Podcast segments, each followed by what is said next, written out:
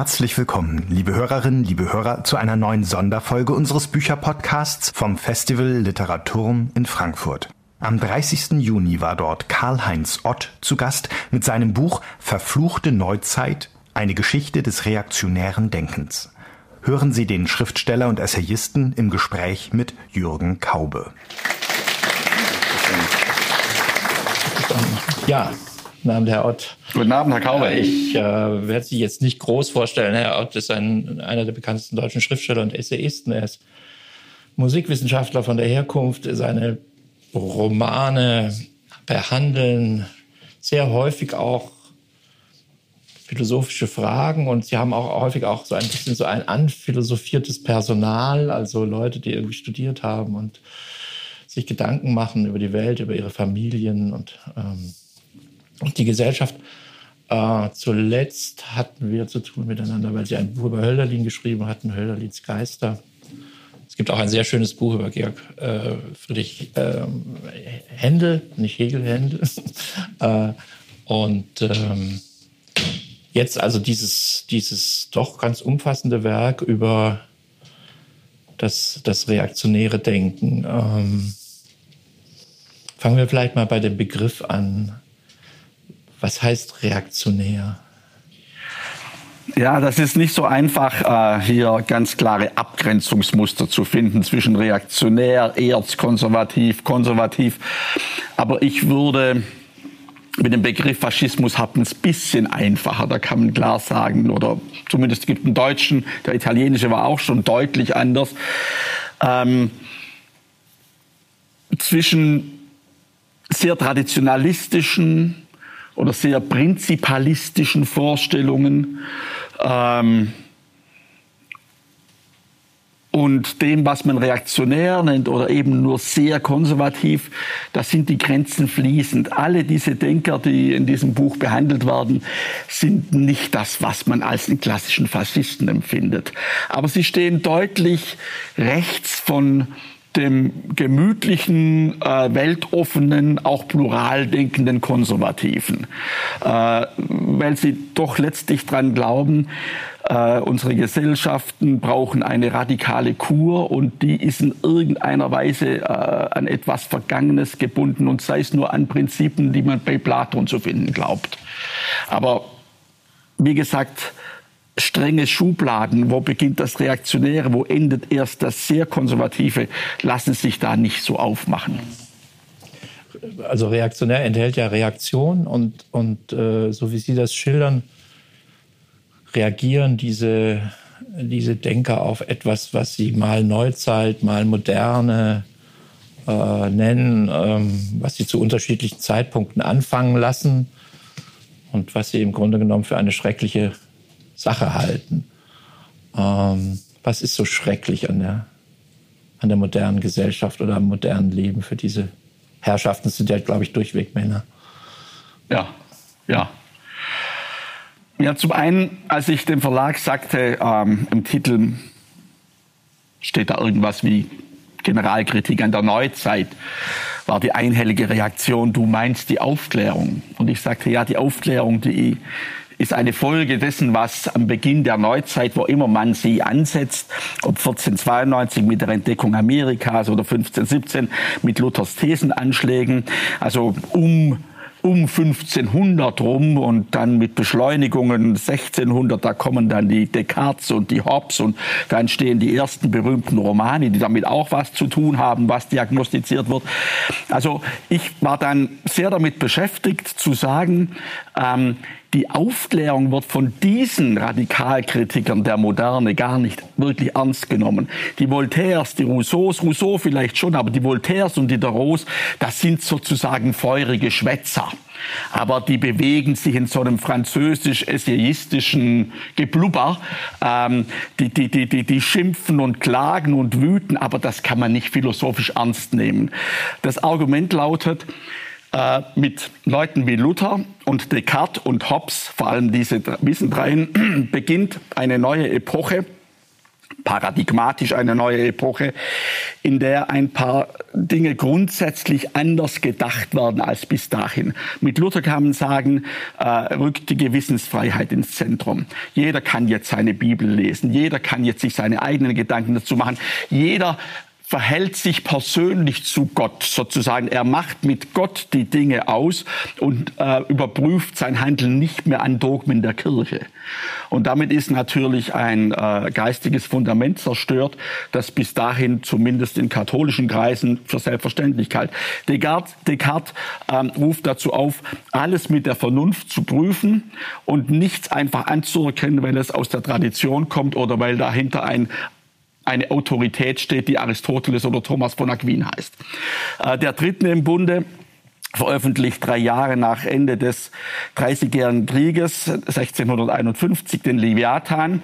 Und um es kurz zu sagen, er plädiert damit nicht mehr wieder solche Religionskriege auf der Welt stattfinden sollen für die Trennung von Religion und Staat. Er hat nichts gegen die Religion. Er sagt sogar, der Staat, der mir vorschwebt, der hat durchaus christliche Prinzipien.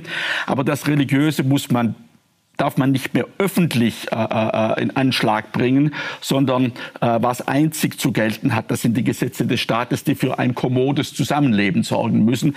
Sprich, da wird eine geistige Tradition gekappt, die wenn man diesen Kritikern glauben will, dem Menschen eine metaphysisch-theologische Orientierung gegeben hat und ihm gesagt hat, was ethisch zu gelten hat und normativ sozusagen nicht in Frage gestellt werden darf. Denn jetzt fängt das Diskutieren an. Soziologisch würde man sagen, das ist die, eine Gesellschaft, die man äh, als funktional differenziert beschreiben kann, dass man sagt, es gibt verschiedene gesellschaftliche Sphären, Religionen, Kunst, äh, Politik, Recht, Wissenschaft. Hm. Und die, ähm, die stehen nicht in einem Hierarchieverhältnis zueinander. Also man kann nicht, äh, wenn man wissen will, was ein gutes Bild ist, dann kann man den Pfarrer nicht fragen. Mhm.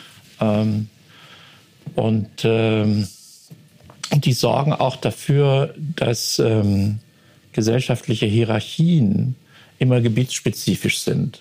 Im Krankenhaus ist eben ein Oberarzt oder ein Chefarzt der Chef, aber der muss nicht adlig sein. Mhm. Äh, und, äh, und wenn ein Bauer vor Gericht zieht, dann ist der Richter erst einmal gehalten, äh, ihn nicht als Bauern wahrzunehmen, sondern einfach als Träger von bestimmten Rechten. Mhm. Und darin auch gleich gegenüber einem Kaufmann oder einem einem, einem, einem Prälaten oder so, so etwas. Ist es diese Art von Gesellschaft, die da abgelehnt wird? Man könnte sogar sagen, die Kritik lautet in bestimmter Weise, dass es gar nicht so ist, wie Sie es erklären, obwohl das dieser Funktionalismus und diese Auftrennung der Gebiete äh, völlig richtig beschrieben eigentlich ist. Aber der Vorwurf lautet beispielsweise, ab nun gilt das Primat der Politik ohne Religion. Äh, das, was man heutzutage streng laizistisch orientierten Ländern vorwirft, dass sie in Wirklichkeit nicht neutral sind, dass sie nicht in Wirklichkeit die Bereiche trennen, sondern dass äh, von oben verordnet ein aggressives politpädagogisches Programm den Leuten eigentlich klar macht, ihr dürft die Religion gar nicht so ernst nehmen. Ihr dürft nicht denken, dass sei etwas Absolutes. Sonst haben wir ja wieder die Probleme. Also es geht eher dahin zu sagen, schön wär's, äh, äh, wenn das alles so gleichberechtigt nebeneinander stünde. Aber in Wirklichkeit reißt der Staat oder wie man heute sagen würde, von rechter Seite aus, eine weltmächtige linksliberale Clique alle Vorstellungen, die sie übers Leben hat und die sie für richtig hält, an sich und verordnet es dem Rest der Welt mit dem Argument, wenn ihr nicht so denkt und wenn ihr euch nicht diesem politischen Ideal unterordnet, dann seid ihr reaktionär, dann seid ihr äh, intolerant, dann äh, führt das zu, zu einem Zustand, in dem das Plurale und Tolerante nicht mehr gilt. Das ist insofern interessant, als ähm, ist ja eins, also der, hier wird sozusagen der säkulare Staat äh, kommt in die Rolle des Angegriffenen durch diese Leute. Äh, es gibt ja einen zweiten prominenten Kandidaten dafür, wenn man die Gesellschaft ablehnt oder verfluchen will. Äh, das ist der Kapitalismus. Und das wäre eine ganz andere Art von Primatbehauptung. Also äh, Primat der Politik, da werden ja viele Leute jetzt, wie Sie gerade gesagt haben, Linksliberale sagen, ihrerseits sagen, schön wär's. Mhm, mh, mh. Weil, und, und, und würden dann eine, eine lange Klageliste aufführen, was der Staat alles nicht mehr regulieren kann, weil, weil die Finanzmärkte oder, oder der Konsum oder die Firmen äh, sich nicht einfangen lassen. Mhm. Ähm, und zum Beispiel Ländergrenzen, Ländergrenzen überschreitend operieren. Ähm, gibt es, gibt es, äh, gibt es eine, gibt es ein Echo dieser, dieser Beschreibung bei den Reaktionären? Haben die auch etwas gegen den Kapitalismus oder? Das, das, das, teilweise ja, aber sie würden jetzt nicht wie die Linken den Kapitalismus als solchen zum Hauptfeind machen. Es gibt eine ganze Menge von erzkonservativen Leuten, vor allem in den USA. Der letzte Justizminister von Trump oder der, der, der einzige, den er nicht nach drei Monaten gefeuert hat, William Barr, der dort als äh, ähm, durchaus angesehener, auch Akademiker und hoch angesehener Jurist mit geistesgeschichtlichem Hintergrund gilt. Und äh, er ist zum Beispiel ein Vertreter, wie viele in den USA, die, sag mal, seine Richtung teilen, äh, dass, dass, dass, dass wirtschaftlich der komplette Laissez-faire-Liberalismus herrschen muss, aber eben nicht in der Politik. Die Politik, äh, äh die, der Staat muss dafür sorgen, dass was Bildung und Erziehung angeht, ähm, ich sage es mal schlicht eben nicht von oben linksliberale äh, Gedanken aufoktroyiert werden. Da muss man eigentlich dafür sorgen, dass wir uns an guten alten christlichen Idealen orientieren oder andere würden sagen an ewigen antiken Tugenden oder was auch immer. Äh, aber dass im politisch-gesellschaftlichen Leben eben kein Liberalismus äh, herrschen darf, aber der vollkommen entfesselte Kapitalismus in liberaler Hinsicht aus dem Grund gut ist, weil er ist das einzige äh, Medium, das den Einzelnen zu Verantwortlichkeit und Selbstverantwortlichkeit zwingt, während der Wohlfahrtsstaat nicht nur dazu führt, dass die Leute ihre eigene Initiative aufgeben, sondern weil der Wohlfahrtsstaat auch dazu neigt, im Extremfall in Ländern früher, die kommunistisch geprägt waren, dass sie den Leuten auch sagen, wie man denken muss. Das ist interessant, weil, weil äh, viele der Angriffspunkte, die ich ihrer Darstellung entnehme für diese Leute, also ähm, da die üblichen Klagelisten, Abnahme der Tugend, äh, sexuelle Libertinage, ähm, äh, äh, rücksichtsloses Konsumverhalten, äh, Gedankenlosigkeit und so weiter, würde man ja sagen, da sieht man eventuell Zusammenhänge mit, mit den Märkten und dem, also, also eine, wieso eine, eine, eine, eine vollständig mh, hm, von staatlichen Steuerungsmaßnahmen befreite Ökonomie jetzt so einen neutomistischen Tugendstaat hervorbringen soll, eine Tugendgesellschaft, würde mir erstmal auf den, also erstmal nicht einleuchten. Also wie, wie, ich hatte mal ein Gespräch mit äh, mit William Crystal. Das ist der Sohn von Irving Crystal, der den Begriff Neokonservatismus praktisch erfunden hat in dieser Reagan-Zeit. Und habe ihn das gefragt. Das war übrigens eine Tagung über Leo Strauss in München und, und habe gesagt, es ist interessant, euer Strauss und so weiter, aber wie geht denn das in Amerika? Ja, ihr seid doch eine Gesellschaft, in der das alles recht positiv besetzt ist, was ihr da attackiert. Mhm. Äh, also dass eine, eine, eine, ein Laissez-faire, eine, eine Laissez-faire-Wirtschaft äh, den platonischen Staat realisiert, halte ich eigentlich für eine relativ unwahrscheinliche Gedankenkonstruktion. Wie, wie, wie kommt das? Sie haben in, in Ihrem Buch an einer Stelle die Bemerkung, dass die eigentlich auch einen eigentümlichen Blick auf Amerika dann haben. Also dass, äh, dass äh, für die Amerika ist für die nicht das Land das durch John Locke oder durch, durch Liberalismus äh, geprägt ist, sondern die stellen sich Amerika lieber katholisch vor, auch, mhm. auch überraschend. Ja, also Sie haben vollkommen recht. Ich sehe da auch eher äh, äh, äh, eklatante Paradoxien, wenn man glaubt, man könne einen Laissez-faire-Kapitalismus, ein, äh, ein, ein traditionalistisch-katholisches äh, Denken aus dem Mittelalter oder platonische, angeblich platonische Staatsprinzipien überstülpen. Das sehe ich nicht. Ähm, zu Recht hat man ja auch häufig betont, nicht die 68er haben die sexuelle Befreiung gebracht, das hat der Kapitalismus gebracht. Sozusagen, äh, wenn es schon Entgrenzung gibt, dann kann man die nicht irgendwo enden lassen. Das äh, ist sozusagen eine immer weitere Öffnung der äh, äh liberalen Möglichkeiten. Und da gibt's eben dann keine Instanz, außer der Staat sagt, hier und dieses, jenes darf man nicht, aber das bricht dann nach zehn Jahren meistens später, auch auf.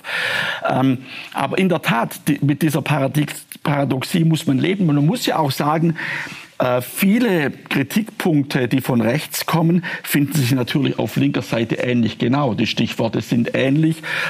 Mit dem Unterschied, also wenn man die Dialektik der Aufklärung liest, äh, um mal das Allgemeinste zu nehmen, äh, dann haben wir alle Klagen über die Gesellschaft dort auch drin, die die Rechten haben. Nur natürlich mit anderer Stoßrichtung. Und bei der Frankfurter Schule muss man Gottlob sagen, nicht mit platten Lösungen, äh, an die sie Gott sei Dank nicht glauben oder die sie für gefährlich halten.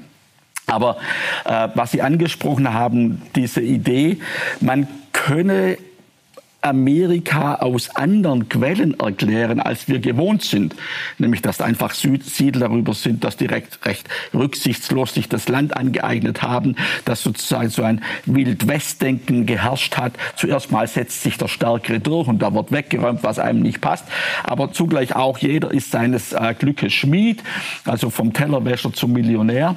Das ist ja die Idee, die wir ursprünglich mit Amerika verbinden bis, bis heute. Aber ein paar dieser Denker behaupten, das ist ein großes Missverständnis. Sie sagen schon, da ist ein Teil dran, aber das ist das schlechte Amerika. Ähm, 2018 ist ein Buch erschienen von einem Politik Politologen, der lehrt an Notre Dame University, wo sich sehr viele von denen tummeln, muss man sagen. Äh, das heißt, warum der Liberalismus gescheitert ist. Und er sagt, es ist ein Missverständnis zu denken, dass Amerika wirklich ähm, solche haltlosen Fundamente besitzt, wie wir heutzutage annehmen. Und er beruft sich auf Alexis de Tocqueville, der 1830 rum, wie wir ja wissen, durch Amerika gereist ist, dann dieses berühmte Buch über die Demokratie in Amerika geschrieben hat, so halb mit Begeisterung, halb skeptisch, dass das natürlich auch zu einer immensen Nivellierung führt und dass die Kunst darunter leidet, die wird dann ganz billig und, und, und, und banal äh, und allem. Äh, aber dieser Dinin sagt, Tocqueville hat es verstanden, dass die guten und kräftigen Quellen, die weiterhin sprudeln sollen, aus einem gesunden Katholizismus kommen. Und zu diesen Quellen müssen wir wieder zurück.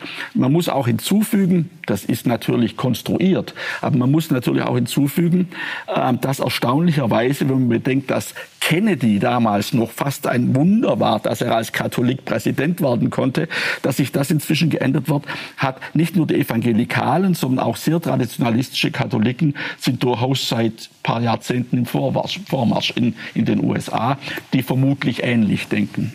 Nochmal zurück auf die Frage, was diese Leute eigentlich stört an der, an der Neuzeit. Ich habe ein bisschen den Eindruck, dass die Beschreibungen, die geleistet werden, immer so Beschreibungen sind von Chaos. Äh, Marx hätte gesagt, Anarchie der wahren Welt. Äh, äh, alles zerfällt, es gibt keinen Halt mehr, äh, soziale Ordnung löst sich auf. Ähm, das sind ja so Beschreibungen, die man zum Beispiel liest bei Balzac und dann sieht man, ah ja, da kommt jemand vom Land in die Stadt und ist vollständig überfordert sieht nur Sünde und Durcheinander und kann sich nicht erklären und, und Untugend und, und, und, äh, und Anarchie eben. Und die Städter selber würden eine Stadt als ein relativ stark geordnetes Gebilde wahrnehmen können. Und so ist es ja vielleicht auch mit der Gesellschaft. Also ich habe häufig den Eindruck, ähm, die, ähm, die Irritation, die von der, die Zumutung, die von der Neuzeit ausgehen, die ja, die kann man ja gar nicht in Frage stellen. Und Sie haben auch vom, Stil her, Sie referieren oft diese, äh, die Thesen dieser Leute.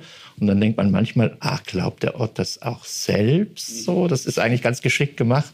Es kommt dann immer der Punkt, an dem man merkt, nein, nein, das ist, äh, äh Hm, das ist vielleicht nur der Versuch, plausibel zu machen, warum diese Leute auch irgendwie ein Echo finden. Mhm. Ähm, aber also die Beschreibung der Gesellschaft ist eine extrem abweichungsempfindliche. Also die, die Vorstellungen von Ordnung sind sehr rigide. Wenn man sich jetzt gleich durch, äh, weiß ich nicht, äh, Industrie oder Pornografie ins Bookshorn sagt, das, ist, das ist, jetzt geht alles unter. Mhm. Äh, das ist ja keines, das ist ja keineswegs der Fall. Mhm dass, dass äh, die Märkte ungeordnet sind oder wahrscheinlich ist nicht mal die Pornografie ungeordnet. Ähm, wie, wie, woher kommt das? Sind das Leute vom Land? Das sind die meisten nachweislich eigentlich nicht. Ja. Ähm, aber wir kennen, also vielleicht kann man es dadurch veranschaulichen und auch die Unterschiede.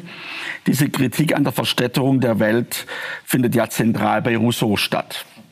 Und deshalb sein Ruf, wieder in Verhältnisse zu gehen, die nicht, wie manche denken, äh, zurück zu einer Natur gehen, wie früher Jäger und Sammler, so meint es überhaupt nicht, sondern zu übersichtlichen Verhältnissen, kleine Gemeinschaften, äh, nichts Ausufernden, denn im Kleinen hat die Sünde nicht so viel Chance. Der Nachbar ist ja da und überwacht einen und man selbst überwacht den Nachbarn. Das ist Rousseaus Vorstellung von diesem angeblichen Zurück zur Natur. Ähm, und deshalb ist Rousseau innerhalb seiner Kritik eigentlich konsequent, weil er sagt, wir müssen die Verstädterung stoppen oder möglichst sogar wieder abschaffen. Während, und das macht, glaube ich, ähm, den ganz ureigenen Punkt von sehr vielen rechten Denkern aus, dass sie glauben, nee, wir müssen uns einfach wieder ein anderes Denken anerziehen. Sprich, das Denken von Thomas von Aquin beispielsweise, der taucht ja oft auf. Oder von Augustinus. Wir dürfen, wie Augustinus schon in seinen Bekenntnissen sagt, uns nicht der Augenlust überlassen und nicht der ständigen Neugier. Das finden wir bei Heideggers Sein und Zeit wörtlich wieder, auch mit Berufung aus Augustinus. Das sind die Ursünden. Die Stadt kann schon weiterhin existieren, aber wir sollten vielleicht könnte man heutzutage sagen, ein strenges kalvinistisches Regime, dann funktioniert auch Genf. Äh, wir müssen halt bestimmte Dinge verbieten und dem Menschen gar nicht die Gelegenheit bieten, dass er pornografisch angehauchte Werbungen auf der Straße sehen kann, dass er in den Laden gehen kann und sich entsprechende Heftchen besorgen kann oder man muss halt, wie es China ja auch hinkriegt, im, im Internet muss man die Seiten eben blockieren. Also das ist die Vorstellung. Aber jetzt nicht nur diese Art von Verbot, sondern es ist wirklich der Glaube, dass falsche Philosophien, falsche Theorien, wie sie zu Beginn der Neuzeit entstanden sind, die Urschuldigen unseres Nichtwohlergehens sind. Die Welt wäre so, wie sie ist, im Prinzip auch mit unseren Wirtschaften in Ordnung, wenn wir andere Gedanken hätten. Und andere Gedanken würden auch andere Verhaltensweisen bringen. Das ist natürlich eine maßlose Überschätzung des theoretischen Apparats. Da, da würden auch die Linken sagen, das ist, das, das, das, das ist naiv die, die Ökonomie prägt unser Leben und nicht das, was Sie Überbau nennen. Das ist vielleicht, wenn, wenn dann historische Epochen in Anspruch genommen werden, in denen das nicht so war, ist es vielleicht auch einfach historisch falsch. Denn äh, fragen Sie mal einen Mittelalterforscher, wie tugendhaft es in einer mittelalterlichen Stadt zugegangen ist. Das war jetzt ja auch nicht, äh, also Sie hatten gerade ja eben interessanterweise gesagt, eine kalvinistische ja. Gemeinde. Da würde man sagen, na gut, dann ist aber Luther äh, vorausgesetzt. Also ohne, ohne äh, Luther auch kein Calvin. Ähm, also diese, diese Vorstellung, wie, wie, das, wie das Leben streng geführt werden soll, ist ja im Grunde genommen selbst eine neuzeitliche. Mhm. Also die ist ja nicht, das wäre ja, ich weiß nicht, um 1100 äh, kein Konzept gewesen für. Ja, aber das, was Sie jetzt sagen, das, äh, ich, ich, ich bringe mal das Beispiel von zwei äh, Denkern, Novalis und Eichendorff. Solche Gedanken kamen denen nicht solche Gedanken, kamen auch nicht Karl Schmidt, der ja schon in frühen Jahren ein, ein Hymnus auf das katholische Mittelalter angestimmt hat, durchaus mit Blick auf diese Romantiker, äh, weil eben dort in seinen Augen noch ein kugelrunder Kosmos war, in dem alles aufgehoben war. Man wusste, woher man kommt, man wusste, wohin man geht. Äh, die grundsätzlichen Fragen waren gelöst. Das heißt ja nicht, dass kein Leiden und kein Übel gab, aber das hatte alles seinen Sinn in diesem großen äh, christlichen Universum. Das, das war eben auch mit angelegt.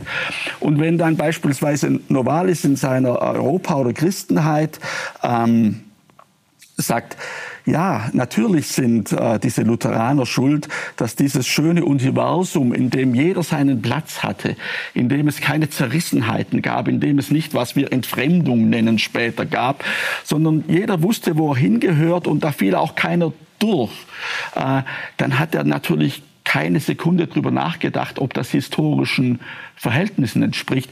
Und auch bei Eichendorff sieht man ja, er hat ja eine Schrift geschrieben über, über, über, über, über den Adel.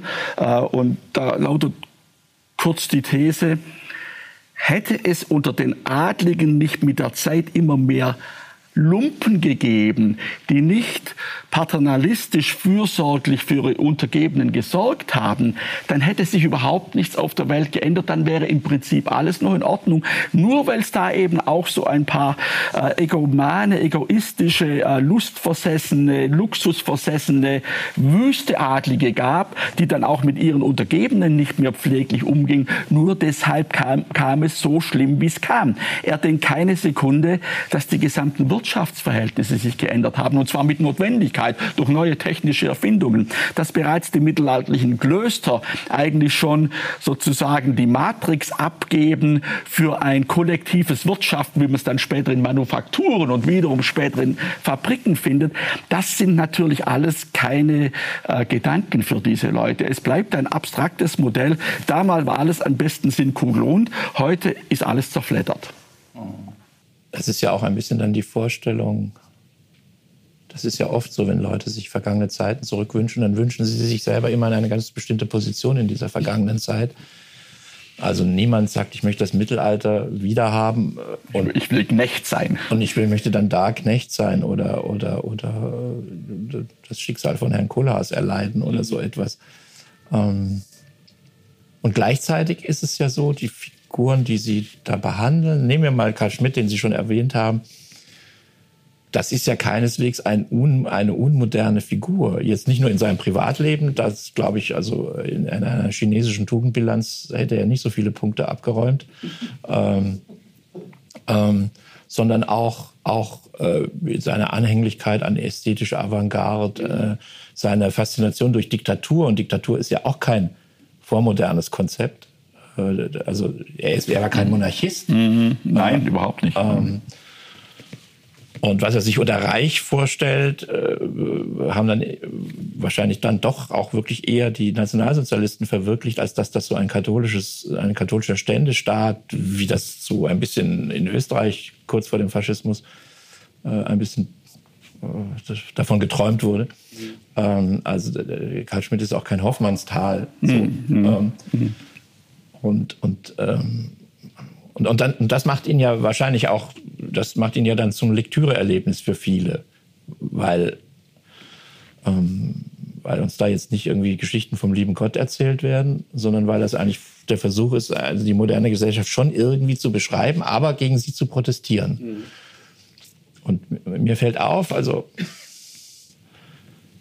ähm, das passt zu Ihrer äh, Aussage, dass dass es auch Überschneidung oder ähnliche Gesten links und rechts gibt, dass der Protest gegen die Moderne oft ein Protest ist dagegen, dass die Moderne Versprechungen macht und sie nicht einhält. Mhm, mh.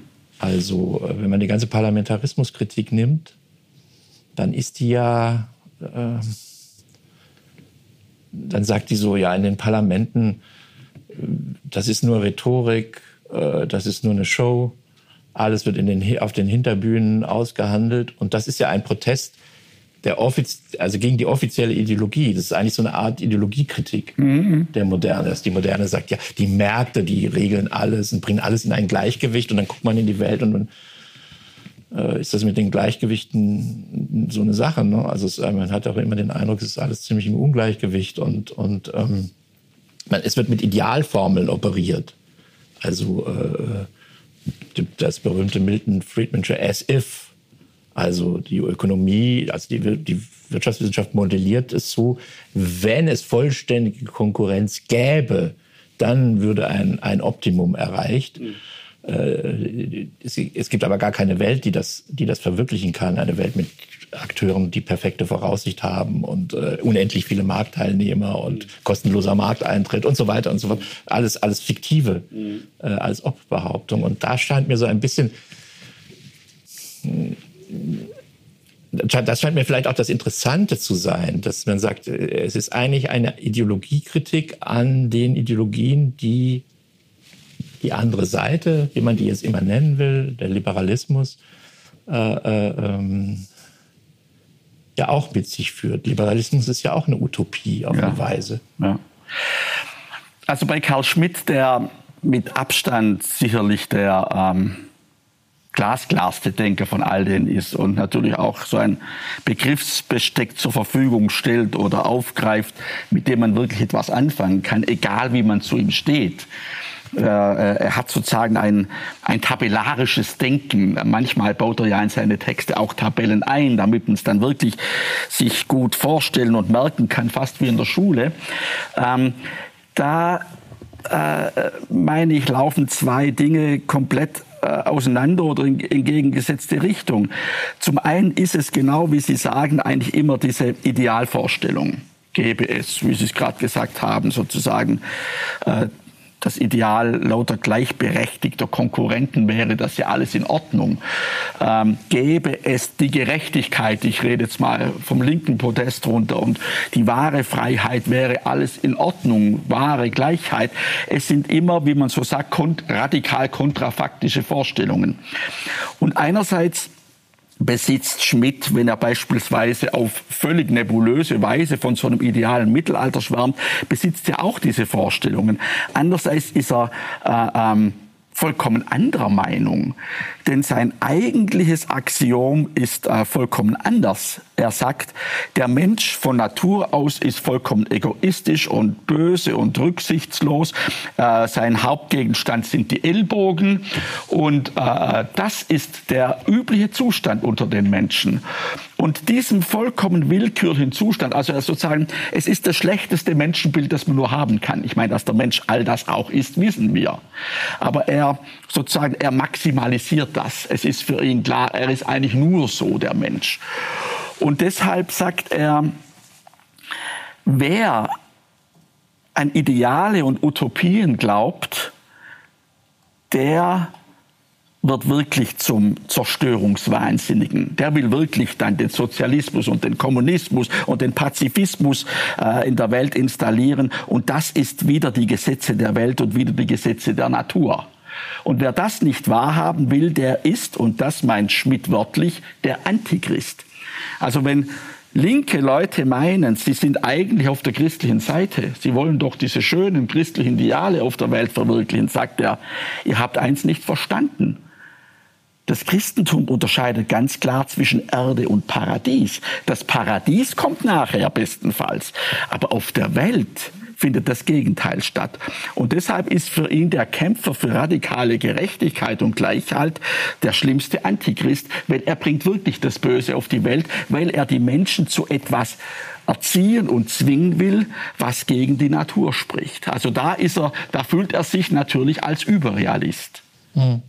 Deswegen ja auch diese Faszination durch diese kleine Passage in den Brüdern Karamasow, wo der Großinquisitor äh, eine, eine, eine Gefängniszelle betritt, in der sich Jesus befindet und er, der Großinquisitor dann, also als Repräsentant der katholischen Kirche in Spanien, Jesus einen Vortrag hält darüber, welche Gefahren von ihm ausgehen mhm. Äh, und, und dass, er eigentlich, dass er eigentlich Gedanken in die Welt gesetzt hat, die die katholische Kirche allen Anlass habe zu unterdrücken. Mhm. mhm. Ähm, ja.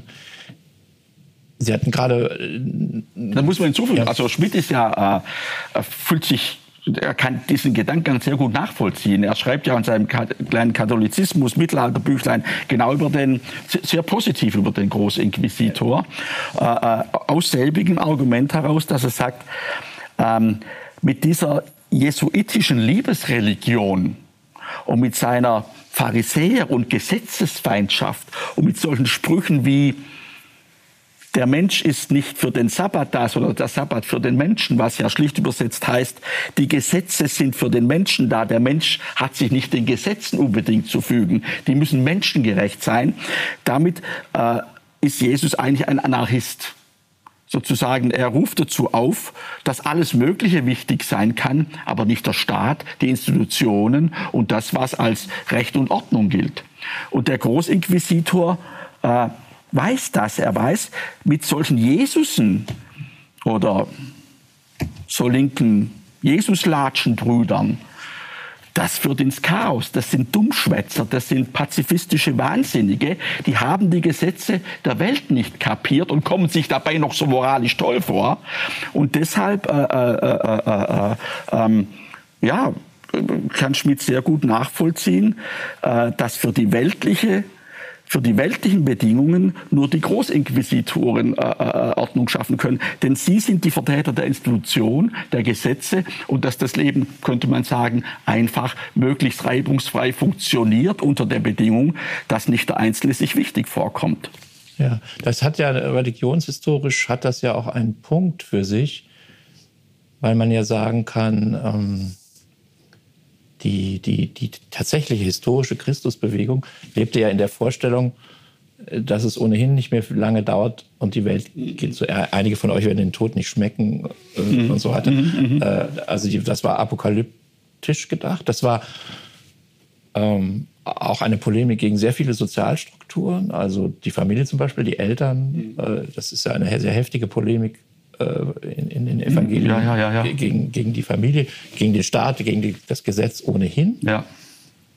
Und äh, Lasst die Toten eure Toten begraben. Und, und, und insofern könnte man sagen, die, der typisch strukturfeindliche Geist einer Sekte, mhm, mh. der einfach sagen, wir brauchen keine Hierarchie, einen vielleicht. Ja, genau. äh, und und äh, wir brauchen eigentlich auch kein Recht. Die, ist, zur Zeit Karl Schmitz gab es den protestantischen Kirchenrechtler Rudolf Sohm, äh, der äh, ganze Bände darüber geschrieben hat. Ein protestantischer Kirchenrechtler, muss man dazu sagen. Äh, ganze Bände darüber geschrieben hat, dass Kirchenrecht eigentlich von aus der urchristlichen Perspektive eine, eine, eine Perversion ist. Mm -hmm. äh, ähm, äh, weil die Kirche keine, keine Organisation sein sollte, sondern ein, wie soll man sagen, ein, ein, Begriff, der diese einzelnen Gemeinden überwölbte, aber die hätten einander nichts zu sagen. Und wozu braucht man da, wo, wozu braucht man da äh, Konfliktsteuerung durch, durch Hierarchie? Ähm, ja, er bemerkt außerdem auch im selben Buch Karl Schmidt, dass die Urchristen, die frühen Christen in Rom, und das meint er durchaus kritisch, sie haben letztlich das römische Reich zerstört. Ja, ja. Also das ist dann bei ihm ganz ambivalent, ja, ja, wie er zum Christentum es gibt, steht. Es gibt diesen, es gibt diesen Lust, Schmidt war ja immer auch für so so kleine Witze oder so zu, zu haben. Es gibt diesen lustigen Satz, im Kampf um Rom siegt Rudolf Sohm. also zweites Vatikanum und, und, und, und äh, ja, also auch da nochmal, wenn man so will, eine Niederlage mhm. dieses aus dem ganz ähnlich bei orthodoxen Juden die auch gegen dieses ganze Staatstrara sind. Also eigentlich anerkennen sie Israel nicht, obwohl sie natürlich nur unter dem Schutz der israelischen Verhältnisse, Institutionen, Regierung leben können. Ja, ja. Aber es ist auch das Grundfalsche, weil wo ein gewisses messianisches Denken dahinter steckt, äh, sind natürlich alle Institutionen, Gesetze menschengemachte Übel sozusagen Zwangsform. Das ist nicht das Wahre. Und wir finden das heute äh, äh, bei einem entschiedenen Schmidtianer den wir lange für sehr links gehalten haben, wieder bei Giorgio Agamben. Das ist die genau seine Struktur durch, so, egal ob er sich mit Melville Bartleby oder ob er sich mit Paulus beschäftigt, mit wem auch immer. Es ist immer das Argument, ähm, die Institutionen sind das Böse, äh, bis hin zu Gesundheitsinstitutionen, äh, zu allem Pädagogischen, zu, bis zum Schulsystem, sozusagen alles. Es ist alles eine Despotie der Gesetze und äh, äh, von, von, von Verhältnissen, die uns bis ins Innerste der Seele äh, zurichten und beherrschen wollen. Deshalb ist er auch konsequent äh, jetzt bei den bei den radikalen Corona-Gegnern und äh, Verschwörungstheoretikern gelandet. Aber äh, ähm, er argumentiert immer mit diesem eigentlichen ursprünglich mit diesem Solmshaften äh, äh, und das allerdings immer im Namen auch von Karl Schmidt, weil er sagt, der eigentliche Ausnahmezustand wäre der ursprüngliche Zustand. Und jede Ordnung ist nur eine künstliche, zwangsweise Ordnung gegen den ursprünglichen Zustand. Und die ist mindestens so schlimm wie der ursprüngliche Zustand, eigentlich viel schlimmer. Ich weiß, das ich fürchte, ein bisschen. Ich, fürchte, ich, fürchte, ich fürchte, Karl Schmidt würde ihm da die Zustimmung entziehen, denn, denn der war ja nun gerade ein, ein ausgesprochener Gegner von, von, solchen, äh, von solchen Fantasien ursprünglicher, ja. ursprünglicher Unangetastetheit oder äh, ich meine, er war sehr Institu also ein Institutionendenker, das kann man ja, ich meine, man kann mhm. schlecht, man kann schlecht der römischen Kirche in ihrem ganzen Ausprägungen anhängen und dann ein Institutionenverein, dann hat man den falschen Verein ja, ja. Äh, sich rausgesucht. Na, natürlich würde Agam widersprechen, aber Agam benutzt sozusagen sein Grundmusterdenken des Ausnahmezustands, das nur mit Ordnung zu bekämpfen ist, obwohl die Ordnung selbst auch nur, wie Schmidt ja zugibt, rein willkürlich gesetzt werden muss. Da sehen wir zum Beispiel den Unterschied zu Leo Strauss, der sagt, die ewigen Gesetze der wahren staatlichen Ordnung sind bei Platon festgeschrieben und die haben für alle Zeiten zu gelten und wer sich nach denen nicht hält, endet im Chaos und in der Dekadenz. Da wurde Schmidt, obwohl die sich politisch nah waren, überhaupt nicht einig sein, weil er sagt, nee, jede Ordnung ist eine willkürliche. Aber wir brauchen eine willkürliche Ordnung, möglichst mit einem radikal starken Führer, der einfach für Ordnung sorgt. Egal, ob man die Ordnung für gut und böse hält. Deshalb hat Schmidt noch mehr von Mao geschwärmt als von Hitler. Ja, also im, im Prinzip ist, äh, wie soll man sagen, das, das lebenslange Leiden von Schmidt an, an, an Thomas Hobbes beruht ja darauf, dass er ganz viele äh, Leitsätze sozusagen des Leviathan unterschreiben würde. Mhm. Ganz zuvörderst dem äh, Auctoritas non veritas facit legem. Also, also die, die, die, die der, der Staat gründet nicht auf Wahrheit, sondern auf, sondern auf Autorität. Und es ist wichtiger, dass entschieden wird, als was entschieden wird. Mhm. All, all diese, diese, diese Zitierklassiker von ihm. Ähm, also er hat sich anders als Leo Strauss, den ich da manchmal auch nicht ganz verstehe oder nicht ganz weiß, wie ernst man das nehmen soll. Äh, der, der, der, der dazu tendiert zu sagen, äh, der, der Staat ist eigentlich dazu da, äh, eine, eine bestimmte Philosophie zu verwirklichen. Oder ein, ein mhm. Äh, also so, ich hatte mal ein Gespräch mit Francis Fukuyama, dem, dem Ende der Geschichte Fukuyama, als er hier in Frankfurt war. Und dann habe ich ihn gefragt, wie spricht man eigentlich mit George W. Bush über Aristoteles? Da hat er mich so ein bisschen erstaunt angeguckt und hat gesagt, mit dem spricht er eigentlich gar nicht über Aristoteles. Das hatte ich erwartet. Aber das ist ja für diese Leute eigentlich ein Widerspruch, ja. weil da hat man jetzt den, den, den, den geistigen, metaphysischen und auch faktischen Souverän äh, der, der, der Weltmacht. Und dann müsste das eigentlich ein Philosoph sein. Ja, aber da, also äh, ähm, Leo Strauss unterschreibt ja sozusagen alles, was er aus der Politei, aus Staat und Staat herausliest. Ähm, im Grunde beruft er sich da auf ganz wenige Stellen, muss man auch sagen. Und so gut wie alle platonischen Dialoge kommen bei ihm kaum vor. Das ist auch interessant, können wir vielleicht später noch drüber reden, weil die enden ja in aller Regel aporetisch.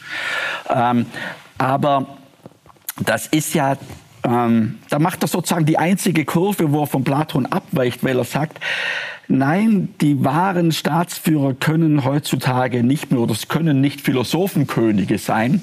Und sei es, weil er sich selbst als exilierter Professor, der in äh, Chicago lehrt, sich nicht vorstellen konnte. Er war persönlich, glaube ich, eher ein zurückhaltender Mensch, weil er sich nicht vorstellen konnte, das Weiße Haus unter sich zu haben und ganz Amerika.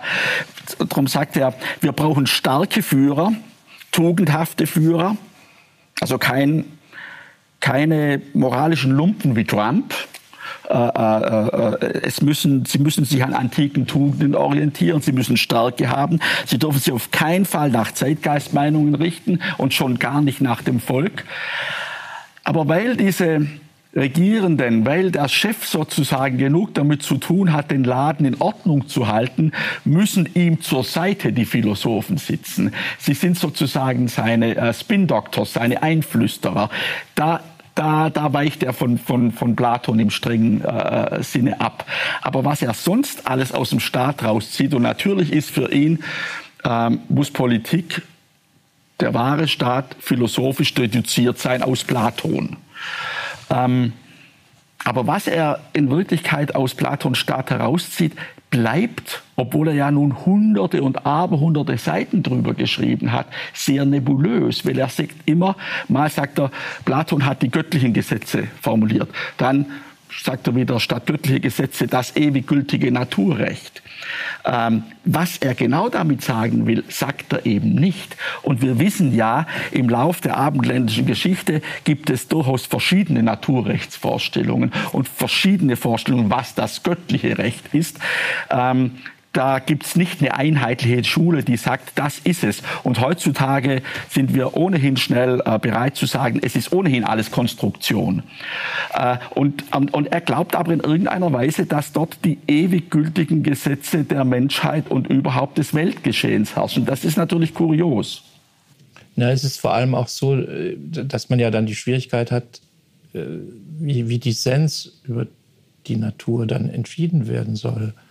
Also ich meine, der, der Begriff der Natur in, bei den Naturrechtlern wird ja so verwendet, dass ein Naturwissenschaftler sagen könnte, das ist da ihr meint offenkundig mit Natur etwas anderes als ich. Natürlich, ja. Äh, und normative Gesetze, die zu gelten haben, und ja. die man irgendwie, ich weiß nicht, auf irgendeine spezielle Weise sich erschließt, irgendwie sieht oder aus bestimmten Büchern entnimmt und dann sind die Bücher ja aber auch im Plural und, und, und, äh, und das führt ja dann die von, die von Ihnen eingangs beschriebene Hobbes-Situation zurück, dass man sagt, naja, wenn ich jetzt verschiedene Leute habe, die sich auf das göttliche Gesetz oder die Natur oder das ewig Gültige oder wie man jetzt diese Ansichten immer noch weiter dekorieren will, äh, äh beziehen, dann ist ja, wenn es mehrere davon gibt, wird es dann ja ungemütlich.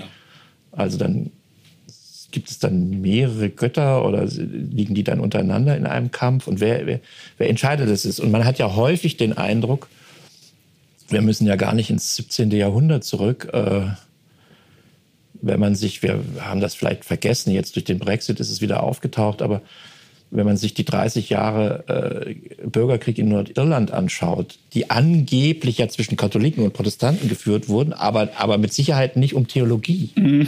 sondern die Theologie hat nur den, äh, den, den interessanten Aspekt, dass sie jeden politischen Machtanspruch mit so einer Letztgültigkeit mhm.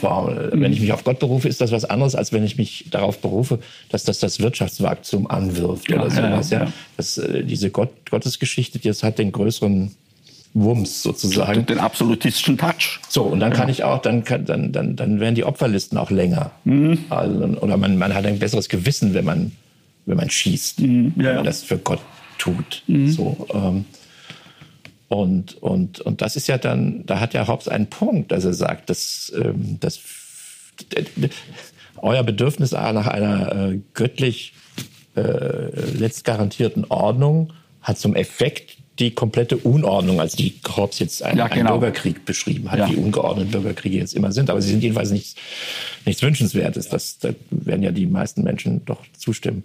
Ähm, und das, wie, wie, wie ist das ähm, bei jemandem wie Strauß? Ähm, Sie, Sie sagen, die Botschaft bleibt selber ein bisschen im, im Nebel wie, soll's, wie, wie, wie, wie soll der Staat genau aussehen? Sie haben gerade gesagt, der, äh, der, der Führer äh, mit seinen Beratern, seinen philosophischen, er ist, er ist tugendhaft, er muss äh, Tradition durchsetzen, äh, er äh, soll den Leuten nicht nach dem Mund reden und so weiter. Dann könnte man ja am Ende, würde vielleicht ein Politiker sagen, die Wiederwahl von diesem Menschen ist sehr gefährdet. Ja, ja, Wiederwahl gibt's bei äh, Strauß streng genommen nicht. Er hat sich dann in den USA notgedrungen manchmal ein leichtes liberal, liberales Männchen angezogen, aber seine Schriften sprechen eigentlich eine klare Sprache. Wobei, äh, was Hobbes anbelangt, deshalb ist auch für, für ähm, für, für Leo Strauss Hobbes das Grundübel. Er beschäftigt sich nicht so sehr mit Luther, das hält er ohnehin alles für, überhaupt Christentum ist für ihn nicht sehr gut geeignet für den Staat, weil es eben eine Zwei-Reiche-Lehre hat. Äh, äh, sein, sein, sein, sozusagen, sein Hauptangriffspunkt ist Hobbes. Aus selbigen Gründen, die Sie genannt haben, dass er sagt, ähm, wenn man, wenn man schon mal sich auf diese Art von Ebene begibt, was ist göttliches Recht, was ist Naturrecht, da kommt, wie wir ja wissen, spätestens aus der Scholastik, äh, was Hobbes alles für einen schwachsinnig spekulativen Galimathias hält. Der will ja, die hat noch nicht mal eine ordentliche Physik für, für Hobbes. Also für Hobbes, er sagt über Aristoteles, man lese einfach seine naturphilosophischen Schriften, da steht ja nur Quark. Genau, genau, genau, genau. Also er, er, er ist da äh, eindeutig radikaler als, als beispielsweise sein, sein, sein Kollege Descartes, der, der bisschen sachlicher an das Ganze geht wo er auch sagt, das muss man alles überprüfen und, und, und das, das hält im Grunde dem, der, der, der, der Vernunft nicht stand. Aber äh, für Hobbes ist das einfach, äh, wie er, wie er häufig betont, Gallimathias einfach. Und deshalb, das können die Leute, die spinnen wollen, sollen ruhig zu Hause am Küchentisch sich die Köpfe einschlagen, aber bitte nicht draußen auf der Straße und schon gar nicht mit dem Anspruch, damit Politik machen zu wollen. Und aus genau diesen Gründen, die uns ja einigermaßen nachvollziehbar vorkommen, aus genau diesen Gründen ist Hobbes für ihn der Anfang vom Untergang für, Leo Strauss. Ähm, aber äh, er selbst, wie gesagt, flüchtet sich dann in ein angebliches Wissen, was die ewigen Naturwahrheiten sind, die dem Menschen gemäß sind, wonach er sich richten muss. Aber er listet eben nicht genau auf, was er darunter versteht. Und meines Erachtens lässt sich das auch nicht bei Platon finden. Was sich bei Platon finden lässt, äh, ist etwas, was in der Tat ähm, Leo Strauss als Gesellschaftsmodell, als scheinbar ewig gültiges vorschwebt, nämlich eine Dreiklassengesellschaft. Eben die Philosophenkönige, dann kommt so eine Schicht von Soldaten und Beamten, die das Getriebe am Laufen halten. Und dann die ganze breite Masse des Volks und vom Volk hält nun Platon gar nichts. Das sind für ihn Schwätzer, Zeitgeistschwätzer. Im Grunde das, was auch äh, Heidegger später in Sein und Zeit äh, sagt über die Leute, übers Mann. Sie kommen sich denkend vor, plappen aber Meinungen nach. Sie kommen sich kritisch vor, aber nehmen nur das Wort kritisch in den Mund, weil das gerade in Mode ist. Äh, sie kommen sich gebildet vor, aber schwafeln irgendwelchen schwachsinnigen Zeug daher, den Voltaire und, und solche Leute geschrieben haben. Mit Denken hat das nichts zu tun. Das Volk täuscht sich darin, zu glauben, es kann denken. Äh, und, und äh, das ist letztlich auch, um es mal schlicht zu sagen, Platons Meinung. Und deshalb, und das übernimmt äh, Strauß eins zu eins von ihm, deshalb gibt's äh, äh, das Problem, wie kann man das Volk sozusagen trotzdem auch geistig und in Sinnstiftungsfragen zufriedenstellen. Und da gibt es bei Platon die Lehre von der noblen Lüge. Man muss ja sagen, Sokrates, der immer einen großen Wahrheits- und auch einen gewissen Aufrichtigkeitsanspruch hat, dem fällt es schwer, diese Lehre sozusagen zu formulieren im, im, in der Politeia. Er sagt dann zu Glaukon, naja, eigentlich müssen wir ganz leise jetzt reden. Das darf niemand hören. Wir müssen dem Volk erklären, dass die Götter schon bei jedem Menschen vor der Geburt sozusagen den genetischen Code entsprechend eingerichtet haben. Bei den einen ist mehr Gold dabei, bei den anderen mehr Silber, bei den dritten ist halt so blechernes Zeugs bloß dabei. Gold ganz wenige, Silber paar wenige mehr, Blech fast überall. Und das macht sozusagen das Wesen des Menschen aus. Das hat man gar nicht im Griff. Die einen werden zum Denken und Regieren geboren Sensoren, die anderen zum Verwalten und die große Masse soll funktionieren. Nur, man darf das den Leuten ja nicht ins Gesicht zeigen, sonst werden die böse. Man muss ihnen erklären, dass das eben so ist und das sind die ewigen Gesetze. Wir, sagt Sokrates, wissen, das sind Mythen. Und Mythos heißt ja nichts anderes als Geschichte, Erzählung, Erfindung, Fiction, würde man heute sagen. Und äh, äh wir wissen das aber, pst, Nur unter uns dürfen wir das reden. Und das, äh, das ist sozusagen die noble Lüge, mit der wir leben müssen.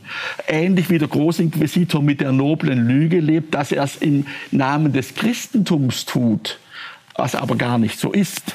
Ähm, und dieser Meinung ist äh, Leo Strauss, kann man glaube ich schon sagen, vollkommen. Er ist zutiefst überzeugt, so kann es nur gehen. Anders funktioniert der Laden nicht. Und das hält er letztlich für ein ewiges Gesetz, wie der Staat funktionieren muss. Mhm. Vielleicht ganz, um es mal ganz ganz platt und sehr schlicht äh, auf, auf, auf etwas Banales runterzubrechen. Ähm, in Amerika kennt jeder halbwegs Gebildete, der sich mit Philosophie oder Politik beschäftigt, den Namen Leo Strauss. Hierzulande, als, also als ich Philosophie studiert habe, ähm, ich wusste, da gibt es ein Bändchen bei, bei, bei uh, Surkamp Wissenschaft, Naturrecht und Geschichte, aber mehr auch nicht.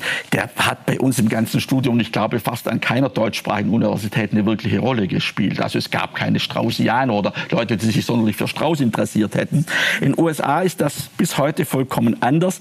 Und sein Name tauchte äh, eigentlich erstmals hier in den Medien auf nach 9-11, als es darum ging, dass Bush nach in den Irak einmarschiert. Und da hieß es, ja, seine Administration, seine Ministerriege ist ja voll von Straußianern. Gut, hat man so eben verkündet, hat man dann auch äh, gelesen. Was das heißt, wusste auch niemand so richtig. Wer Strauß ein bisschen kannte, konnte sich einen Reim drauf machen und sagen, aha, die noble Lüge. Nämlich, Weapons of Mass Distraction. Ganz genau, ganz genau. Also selbst Richard Clark, der, der, der, der nicht CIA-Chef, sondern für Sicherheitsfragen, hatte gesagt, schon damals Bush und den Leuten ins Gesicht, das ist vollkommener Humbug, das stimmt nicht. Aber das hatte keine Rolle zu spielen. Ähm, die glaubten, tun zu müssen, was sie tun müssen und brauchten eben eine Begründung. Einfach einmarschieren ohne Begründung geht schlecht. Ja, ich würde sagen, dass es eine Lüge war, ist evident. Ob es eine noble Lüge war, darüber könnte man jetzt reden. Ja, aber, aber Leo Strauss hantiert öfters gern mit dem Begriff des Noblen, wenn er eben sagen will, es ist zu einem guten Zweck. Äh, sie wissen das äh, sehr gut. Sie haben über äh, Max Weber ein, ein, ein, ein, ein, ein, ein, ein reiches Buch geschrieben. Und, und, und Leo Strauss äh, hält natürlich diese ganze heutige Soziologisieren und Psychologieren und all diese Einzelwissenschaften für Käse, weil er sagt, die Philosophie müsste alles lesen, lösen die Grundsatzfragen. Und dann sagt er aber, aber Max Weber persönlich war ja in Ordnung, er hat es nicht bös gemeint. Er ist ein nobler Nihilist. Ja, man muss vielleicht äh, dazu sagen, Leo Strauss äh, emigriert über, über England äh, in die Vereinigten Staaten Sie zitieren in Ihrem Buch einen Brief, den er 1933 an den Philosophen Karl Löwit, mit dem er in Marburg gemeinsam studiert hat. Ähm, Im Prinzip waren das alles Heidegger-Schüler. Ähm, er schreibt einen Brief, in dem der Jude Leo Strauss sagt, ähm, drei, drei Monate nach der Machtergreifung. Drei Monate nach der Machtergreifung ich formuliere es jetzt ein bisschen um, aber die Pointe ist, glaube ich, dass schade, dass die uns nicht nehmen, mhm. äh, äh weil das sei eigentlich alternativlos äh, die Errichtung eines faschistischen Imperiums und er ist sagen traurig darüber, dass die jetzt irgendwie Antisemiten sind. Mhm. Und dann wandert er eben aus und, und, und kommt in die Vereinigten Staaten, kommt dann nach Chicago, eine, eine Universität, die, die ein, ein großes Politikdepartment hat aber das ist von Leuten dominiert, die Meinungsforschung machen und internationale Beziehungen erkunden und, und, und, und derlei Dinge. Also alles für Strauß natürlich nur Verachtung hatte. Und das ist ja nicht Politik, das ist nur Administration und so etwas. Und die Universität Chicago hat damals einen Rektor, Robert Hutchins. Wenn Sie mal eine Schrift von dem in die Hände bekommen, können Sie sich das mal anschauen. Das war so ein Versuch, die die Universität dem Abendland zurückzugewinnen. Also zu sagen, wir müssen das streng nach abendländischen Prinzipien hier organisieren. Und äh, mein, Le mein Lehrer äh, Jakob Taubes, deswegen wusste ich im Studium von Leo Strauss, mein Lehrer Jakob Taubes hat das auf die Formel gebracht, die haben den Neuthymismus eingeführt und das Footballteam abgeschafft. weil das ist, weil das, das sozusagen, wozu braucht eine Universität ein Footballteam? Mm, mm, mm, mm. ähm, und also das ist auch eine, eine Polemik gegen Wissenschaft. Mhm. Bei Heidegger findet sich die Formulierung, äh, die, die Wissenschaft denkt nicht. Und, und, Mit Berufung auf Augustinus? Ja, und die, und die, ähm, die ähm, also eine relativ elitäre Definition von Denken. Also, so, also wer, wer, wer, denkt, das bestimmen dann diese Leute selbst, was, was gedacht ist. Und, äh, und die Wissenschaft, wie wir sie eigentlich jetzt kennen, also dass irgendwie in, in Millionen von Forschern auf der Welt sich mit irgendwelchen kleinen Fragen beschäftigen und sich in denen aber dann auch relativ gut auskennen mhm. und relativ viel Dissens überwinden können. Dann, dass man sagt, ja, so, ist, weiß ich nicht, ist das Coronavirus oder äh, die Kriminalität in Problemgebieten oder was immer jetzt. Da, das wird hier erforscht und das, äh, äh, und, und, und, das muss negationsfest sein, kritikfest, das muss so gemacht werden, damit, dass man es überhaupt kritisieren kann. Das war für die alles nicht Wissenschaft. Mhm. Also das war natürlich, ich meine, Platon Platon war in dem Sinne ja kein Forscher. Mhm. Aber halt ein, also Philosoph ist dann das Wort, was übrig bleibt, wenn man aus der, also wenn man aus der Wissenschaft die Forschung rausdefiniert. Mhm. Ähm, und, das, und, das, macht aber eben, wie soll ich sagen, ähm, man könnte ja sagen, okay, dann ist das so. Also ihr seid die stärksten Denker, ihr habt das alles durchdacht und, und, und habt das alles genau gelesen. Auch diese klassischen Schriften, die ja alle auch das sind ja irgendwie bedeutende Werke, interessante Werke. Ich weiß oft gar nicht, was man damit anfangen soll, aber äh, es ist ganz klar, es ist schwierig, es ist äh, interessant, es ist auch überzeugend, es hat so Evidenzen. Das habt ihr jetzt alles durchdacht. Und dann macht ihr bei Hitler das Kreuz. Mhm. Soll ich das jetzt auch noch als Akt überlegenen Denkens interpretieren? Äh, meine Heidegger, der dann irgendwie, der wird dann Rektor und dann legt er das Amt wieder nieder und dann schreibt er, ja, da gibt es diese SA-Leute und das ist ja alles ganz unappetitlich und die, das sind ja gar keine, das sind ja gar keine Philosophen, wo man sagt, ah, du hattest erwartet, dass das, dass das Philosophen sind oder, oder, oder, oder, oder Denker oder, oder Leute, die irgendeine Art von Tiefsinn repräsentieren. Das ist ja dann selber so, dass man sagt, na ja, wenn man jetzt sagt, Denken ist auch eine kognitive Operation. Würde man sagen, dann gibt es aber Punktabzüge, ganz starke Punktabzüge. Also das Wort Kommunikation wäre wär des Teufels bei, bei, bei, bei, bei Strauß und, und Heidegger ohnehin. Kommunikation ist sozusagen das oberflächliche Geseire, bei dem wir uns vielleicht denkend vorkommen. Ja, Und insofern steckt was, was Sie gerade äh, äh, hier zu, zu, zur, zur verachteten Wissenschaft äh, gesagt haben, das ist natürlich Heidegger pur. Und insofern steckt natürlich in Strauß zutiefst auch ein Heideggerianer. Äh, äh, es ist ja praktisch das, das, das Argument, ähm, und man kann heute wieder Agamben ziehe ich mal ran, beruft, beruft sich ja genauso auf Heidegger auch unter anderem, äh, immer mit dem Argument, ähm, ich mache es mal ganz konkret, dieser ganze Medizinapparat, der unsere Welt despotisch beherrscht, sagt er, äh, das ist nicht wirkliches Wissen und Denken, das ist einfach ein Machtapparat, der sich durchsetzt. Heidegger würde jetzt in diesem Fall nicht von Machtapparat reden, der wird es ein bisschen offener lassen, aber er würde auch sagen, es ist ein einziger Versuch, die Welt nur zuzurichten und mehr steckt nicht dahinter. Hm. Naja, man könnte und, und das eigentliche Denken kommt dabei nicht zu Wort. Wir denken nicht an das, was wirklich die Welt ausmacht, nämlich das Sein mit Y, das man eben nicht wissenschaftlich auf den Nenner bringen kann. Ja. Also ich hätte, ich weiß nicht, ich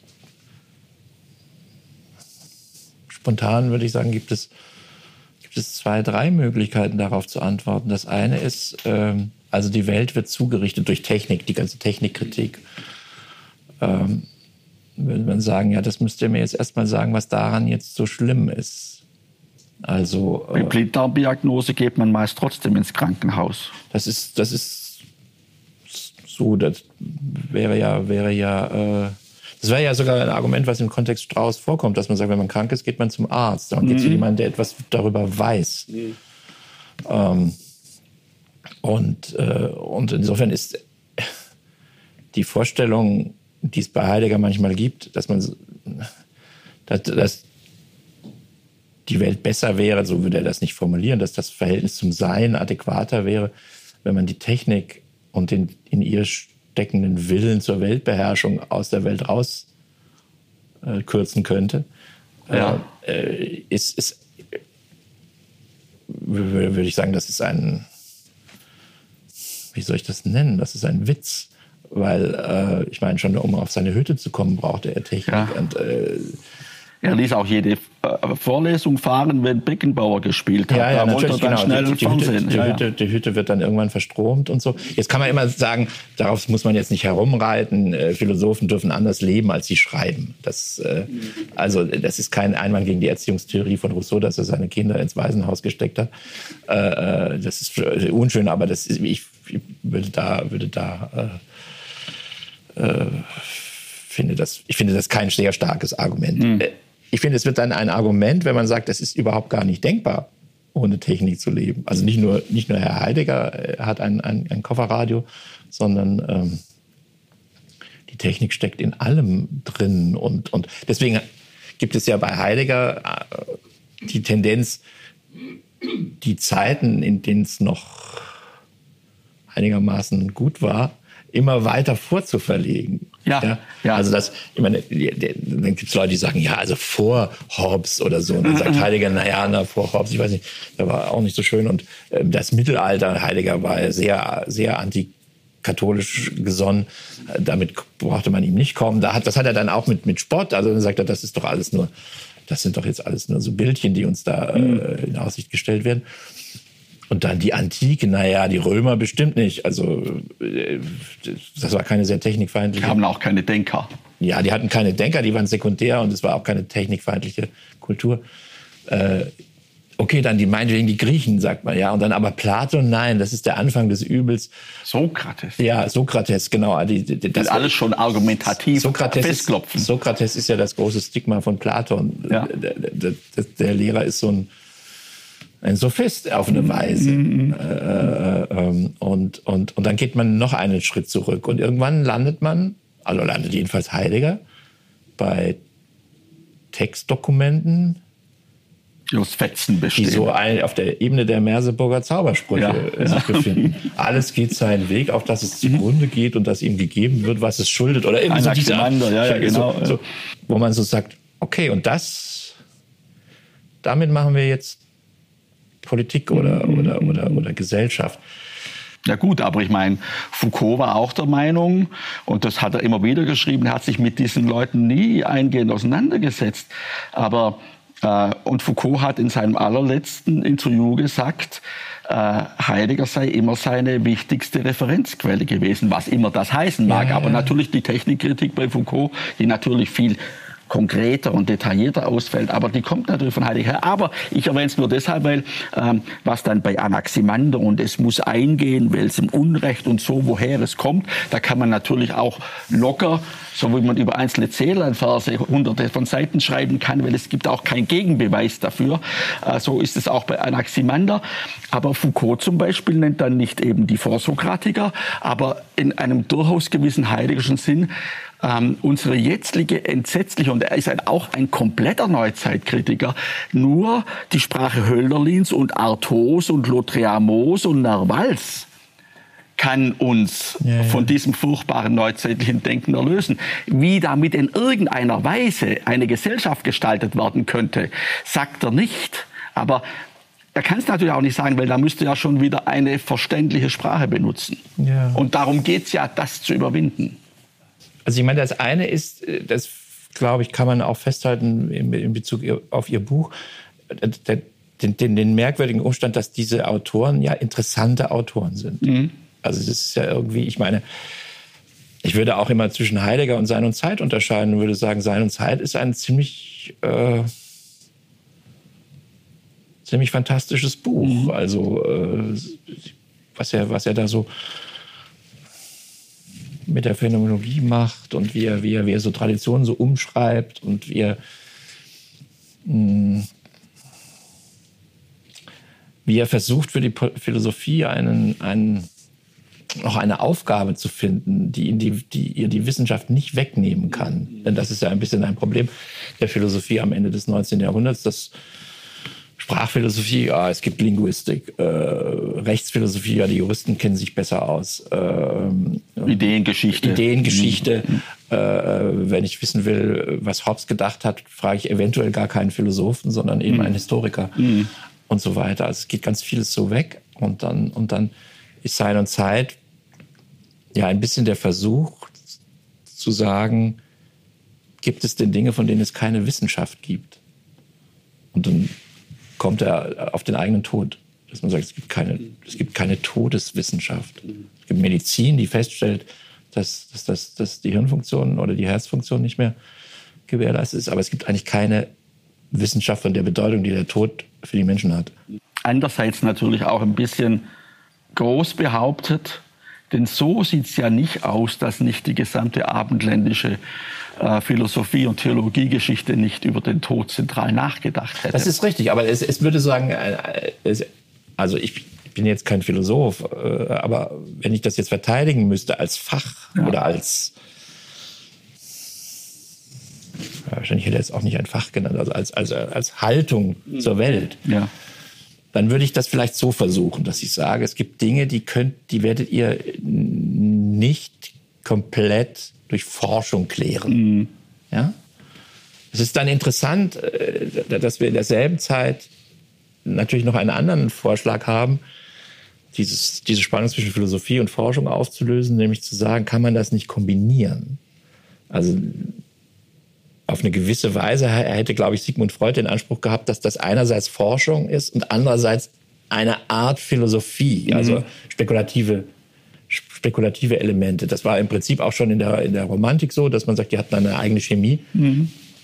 Das ist dann nicht so gut ausgegangen und, und, und aber, aber, äh, ähm, aber Husserl nennt das ja sogar phänomenologische Forschung, was er macht. Ähm, äh, Marx, zurück, zurück, zurück, zu den Sachen. Also ja, Marx war sicherlich jemand, den man unter dem Begriff philosophische Forschung gut bringen kann, dass man sagt, also einerseits ein Philosoph in, in, in extremer Ausprägung und andererseits jemand, der sich dann in die in den Lesesaal der, der, der, der British Library setzt und da irgendwie äh, Abhandlungen über, über, über Industrieunternehmen liest oder über Geldkreisläufe und solche Dinge. Also im Prinzip etwas also forscht, wo es die dazugehörige Forschung, also es gab ja noch gar keine Wirtschaftswissenschaft zu der ja. Zeit.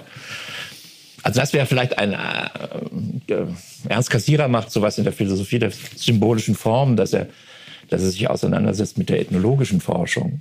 Ähm, also das wäre vielleicht ein alternatives Projekt und vielleicht auch das, das nicht ganz so aufgeladene äh, Projekt, die Spannung zwischen Philosophie und Forschung ein bisschen auszugleichen. Aber ich ja, oder die radikale Variante, die dann Wittgenstein wählt.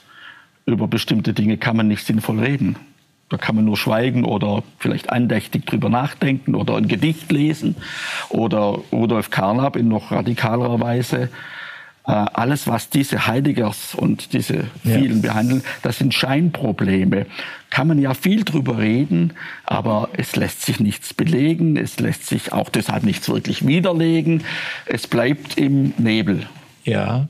Da würde ich dann wiederum sagen, das ist zu schnell abgebogen. Das weil, ist nicht meine Meinung. Ja, ja. ja, Weil, weil äh, schon wenn man sagt, etwas ist ein Scheinproblem, ja, die Welt ist voller Schein und, und ähm, und äh, wenn wir überall abbrechen würden, an einer Stelle, an der wir keine, äh, keine reinen Tatsachensätze mehr bilden können, keine Urteile, die auf äh, Sinneswahrnehmungen beruhen oder, oder die ganz klar äh, äh, ähm, äh, die ganz klar sind, dann, dann, also ich glaube, es gibt genug Themen, die man, über die man reden muss, auch wenn man nicht letztgültig nicht letztgültige er Urteile erwarten kann von der, von der Redensart. Mhm. Ich meine, die ganze Juristerei können wir dann, könnten wir dann eigentlich löschen, weil ja. die müssen ja immer so, die müssen ja immer im Nebel stochern und die können nicht sagen, das ist ja ganz interessant bei, bei, bei, bei Gerichten, ein Gericht kann nicht sagen, wir wissen es nicht. Mhm. Wenn Sie da hingehen und sagen, mein Nachbar macht irgendwie nach 22 Uhr Lärm, dann kann der Richter nicht sagen, hm, keine Ahnung, was wir hier machen sollen. Er muss ein Urteil sprechen. Das ist wieder mhm. diese Karl Schmidt genau, äh, genau. Erfahrung. Ähm, Sozusagen der Sprung ins Urteil, auch wenn man es anders begründen könnte. Ja, mhm. Und, und Schmidt schreibt ja ganz früh eine kleine Abhandlung über die Frage, was ist ein richtiges Urteil? äh, und kommt dann auf den schönen Satz, ein richtiges Urteil ist ein Urteil, das ein anderer Richter auch so gefällt haben würde. Mhm. Eigentlich also, also eine Art professionssoziologisches Argument. Mhm. Ein richtiges Urteil ist einfach das Urteil, das nicht kassiert wird. Mhm von der nächsten Instanz. Aber naja. das macht eben den zentralen Unterschied zu Leo Strauss aus, der glaubt, ohne dass er es wirklich expliziert, es gibt objektive, ja absolute Maßstäbe. Diese Illusion macht sich Schmidt nie. Ja. Jetzt machen wir noch einen ganz kleinen, ich werde schon auf die Zeit hingewiesen, auch zu Recht, aber einen kleinen, eine Frage möchte ich noch stellen. Also wir haben diese interessanten Autoren mit diesen kuriosen Thesen und diesen Büchern und ihren Lebensläufen, die auch, auch äh, viele Extreme berührt haben und, und, ähm, und jetzt die Frage, wie, ähm, wie, wie, wie reicht das eigentlich in unsere Gegenwart hinein? Oder ist das einfach ein Kapitel der Ideen, ein interessantes Kapitel der Ideengeschichte? Spielt das, spielt das bei, unseren, bei den Sorgen, die wir uns um unsere eigene Zeit machen, eine Rolle? Sie hatten Agamben erwähnt und das ist dann so eine, also ich, so wie Sie es beschrieben haben, würde ich sagen, das ist so eine Resterampe dieses äh, reaktionären Denkens. Ähm, dann hatten Sie den, den, den, den, den Neuthomisten aus Notre Dame erwähnt. Patrick Cedini. Ja, haben diese Leute ein Echo? Sie haben es schon gesagt, Leo Strauss. Da gibt es so eine, äh, es, geht, es ist äh, noch, noch vor Paul Wolfowitz, mhm. Leo Strauss-Schüler, äh, äh, gab es ja Alan Bloom. Ja. Ein riesen Bestseller in den Vereinigten Staaten. Der, der ist richtig reich geworden durch ja, das Buch. Das ja. Closing of the American Mind. Genau. Äh, äh, so ein, äh, die, die amerikanische Intellektualität ist von Europa aus verdorben worden durch Freudianer. Mh. Also Freud hat seinen Weg über Woody Allen in die Seelen der Amerikaner äh, äh, äh, gemacht und das ist und die Briten haben Mick Jagger geliefert und die, alles, die, die alles, gute Musik zerstört. Alles ja. ganz alles ganz schrecklich ja. und, und und und das muss eigentlich alles weg. Die kritische Theorie über Erich Fromm und über aber darüber schreibt er wirklich Käse. Er sagt, äh, äh Adorno äh, sei ein Stalinist gewesen. Ich meine, absurder geht's nicht. Ja, ja, also ich meine, wenn jemand radikal von Anfang an mit allem, was sich im Ostblock tut, nichts zu tun haben wollte, war es die Frankfurter Schule. Ja, ja, das ist einfach von, von, ja. von, von Cornell aus sehen manche Sachen komisch aus. Mhm. ähm, aber hat das sonst irgendein, also hat das, kann man damit noch etwas machen? Ja gut, wenn man, also Alan Bloom kann man eigentlich sagen, war äh, zumindest der, der, der öffentlich berühmteste Schüler von, von, von, von, von Leo Strauss. Und dieses Ende der 80er Jahre veröffentlichte Buch ähm, kann man ja durchaus auch mit einem gewissen Witz lesen. Es hat Werf, es hat eine Rhetorik, es, äh, äh, es liest sich flüssig, es, es ist alles andere als wissenschaftlich. Äh, er war sonst eigentlich ein, ein, ein ordentlicher Altphilologe, muss man sagen. Ähm, und man kann ja auch oft den mit dem Kopf nicken. Man kann oft nicken. Das ist ja gar nicht das Problem, auch wenn es einen gleichzeitig ein bisschen äh, schaudert. Ähm, denn was wir hier ja auch seit, seit Jahrzehnten diskutieren, äh, sind die Unis eigentlich bloß noch Wissensvermittlungsfabriken. Äh, äh, äh und wo bleibt da das Denken? Sozusagen das freie Denken, äh, wo alle offenen Fragen in einer Endlosigkeit Platz haben und keine Module und keinen Schein dafür und wo man auch nicht Gelder akquirieren muss, weil Gelder sind ja immer aus Interessen geboren und so weiter. Sondern wo bleibt diese gute alte Humboldtsche Uni des freien und endlichen Denkens, ohne dass es einen Effekt und eine Wirkung, eine Verwertbarkeit haben muss? Das taucht ja auch bei diesen Rechten auf, über Ellen Blum. Äh, diese Frage ist ja nicht aus der Welt. Und, äh, und die zweite Frontlinie ist natürlich äh, die Gängelung der Uni, die Sie so empfunden haben, schon damals. Sie sind ja einfach mal 20 Jahre vor uns. Äh, die Gängelung durch Sprechverbote, mhm. durch äh, äh, Fokussierung auf äh, Minderheitenfragen, äh, äh, Gender und so weiter. Ja. Das ist ja so ein ganz starker, äh, ganz starker, so eine ganz starke Unterströmung, ja. dass die Universität auch durch Moralisierung ja, gefährdet ist. Die Zerstörung der Uni sozusagen durch, durch zeitgeistige Dominanz. Mhm. Ähm, aber auch all die anderen Fragen, die jetzt nicht so speziell bei Ellen Blum, es ist ja mehr so eine allgemeine, äh, eine allgemeine Jeremiade über den Niedergang der, Kult, der westlichen Kultur. Ähm, aber was auch sonst bei diesen Denkern artikuliert wird, äh, ist ja durchaus etwas, was bei uns seit, seit, seit vor allem in den letzten beiden Jahrzehnten wieder im, im, im Schwange ist. Ich äh, komme ja auch mal auf Habermas Legitimationsprobleme zu sprechen, die sich nach 50 Jahren immer noch sehr trocken lesen und sehr unanschaulich sind. Aber wenn Habermas damals äh, vor 50 Jahren die großen Legitimationsprobleme unserer Gesellschaft sah, muss man sagen, die meisten Leute hatten das damals nicht so empfunden. Die waren froh, dass nach dem Krieg Wohlstand gibt und die wollten von linken Weltverbesserern verschont bleiben. Die sahen keine Legitimationsprobleme. Aber während der letzten letzten 20 Jahre sind die natürlich ganz offensichtlich geworden, weil es einfach, also da gab es noch nicht die Pegida-Bewegung, da gab es noch keinen Trump in Amerika. Da musste man nicht bei jeder Wahl Angst haben, dass, dass, dass wirklich Le Pen gewinnt in Frankreich. Ähm, also die, die, die, das Thema heißt Risse. Die Risse sind inzwischen so offensichtlich und wir haben natürlich Angst, ich sage jetzt mal so vereinnehmen, Angst vor gewissen Tendenzen, die ja durchaus wirkmächtig sind in der Welt.